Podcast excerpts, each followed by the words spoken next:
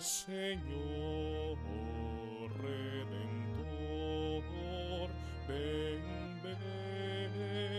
no tardar. Oh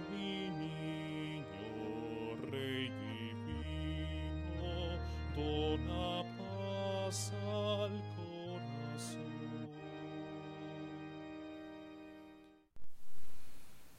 La compasión del Señor. Los sufrimientos y las fatigas que padecemos en lo ordinario del día a día hunden su raíz última en el pecado de Adán, aquel que por ser la desobediencia primera al plan de Dios es conocido con el nombre de pecado original. Ningún ser humano está exento de la experiencia de las consecuencias que ha traído, puesto que no obstante las muchas buenas intenciones que un hombre ve brotar en su corazón, también es capaz de descubrir las tendencias desordenadas por las cuales termina obrando el mal a causa de la propia debilidad. El enemigo, el homicida y padre de la mentira, a menudo se vale de esto para restregarnos el pasado en la cara y hacernos caer en la trampa de la desesperanza, queriéndonos convencer que no es posible salir de esta situación. ¿Para qué esforzarse? Por más que luche, nada cambiará. El mundo seguirá del mismo modo. En medio de esta realidad, las palabras del ángel a María Santísima vienen a ser para nosotros el hermoso sonido de una dulce voz que anuncia la llegada de aquel que transformará esta historia. Será un colirio en los ojos y un impulso del corazón que nos llevará a redescubrir la historia de la humanidad y nuestra historia personal como una verdadera historia de salvación.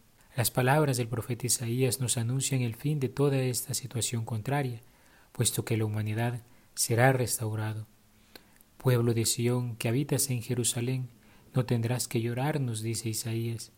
Se apiadará de ti el Señor al oír tu gemido. Apenas te oiga te responderá. Sus lágrimas serán enjugadas, sus gemidos serán escuchados, sus sufrimientos cesarán, puesto que Cristo Jesús llega como el Redentor de Adán. En él, en este bendito niño que nace en Belén, cada hombre y cada mujer puede reconocer al Mesías Salvador Qué gran gozo embarga el alma ante la promesa anunciada al profeta, promesa que es para todos y cada uno. ¿No se estremece tu corazón al escuchar aquellas hermosas palabras? Tus ojos lo verán. En estos tiempos tan convulsos, en los que cada quien tira por su lado, en los que la voz del mundo busca sembrar confusión, donde se busca imponer la dictadura del relativismo, ¿acaso no experimentamos una gran seguridad luego que escuchamos con tus oídos oirás detrás de ti una voz que te dirá, Este es el camino, síguelo sin desviarte ni a la derecha ni a la izquierda. El Santo Evangelio nos lleva a poner la mirada y contemplar cómo aquella palabra anunciada por el profeta se hace manifiesta en los sentimientos de compasión del Hijo de Dios.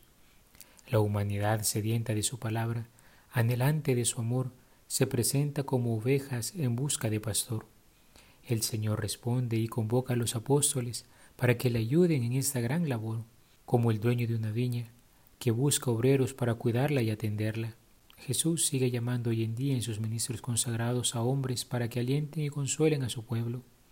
A través de los obispos, junto con sus presbíteros y diáconos, la Iglesia se hace presente para socorrer a este pueblo del Señor que sufre a causa del pecado y sus consecuencias. La labor es grave y exigente. Por ello hemos de rogar continuamente por estos ministros del Señor. Ya lo decía San Gregorio Magno, para una mies abundante son pocos los trabajadores. Al escuchar esto no podemos dejar de sentir una gran tristeza, porque hay que reconocer que si bien hay personas que desean escuchar cosas buenas, faltan en cambio quienes se dediquen a anunciarlas. Rogad también por nosotros, para que nuestro trabajo en bien vuestro sea fructuoso, y para que nuestra voz no deje nunca de exhortaros. Si bien hay quienes han sido llamados por una vocación particular de servicio a hacer presente a Jesucristo recibiendo el sacramento que continúa la misión apostólica, el sacramento del orden, sabemos que todo cristiano está llamado a servir a sus hermanos en virtud del sacerdocio común. Pero para poder vivir esta dimensión en plenitud, hemos de estar estrechamente unidos a Cristo, puesto que su pueblo tiene hambre de la palabra de Dios no anhela un consuelo terreno y efímero, sino la vida eterna. Por ello, aquel que busca colaborar con el Señor en la obra de la salvación, debe recordar que para ser fuente hay que beber primero del agua viva que ha brotado del costado abierto del Redentor. De ahí la importancia del cultivo de la vida espiritual a través de la oración, la meditación de la Sagrada Escritura, la lectura espiritual, la mortificación, el examen de conciencia, la práctica de las obras de misericordia, etc. Queridos hermanos, en el divino niño que nace en Belén, Dios responde al pueblo que clama en su necesidad. Cristo Jesús habrá de venir nuevamente para vencer definitivamente las fuerzas del mal e instaurar aquel domingo sin ocaso en el que la humanidad entera entrará en su descanso. Que este dulce anhelo nos dé una renovada esperanza para seguir combatiendo el buen combate de la fe con la seguridad que la victoria ha sido puesta ya en nuestras manos. Solo hace falta que tú y yo la hagamos nuestra. Alabado sea Jesucristo, por siempre sea alabado.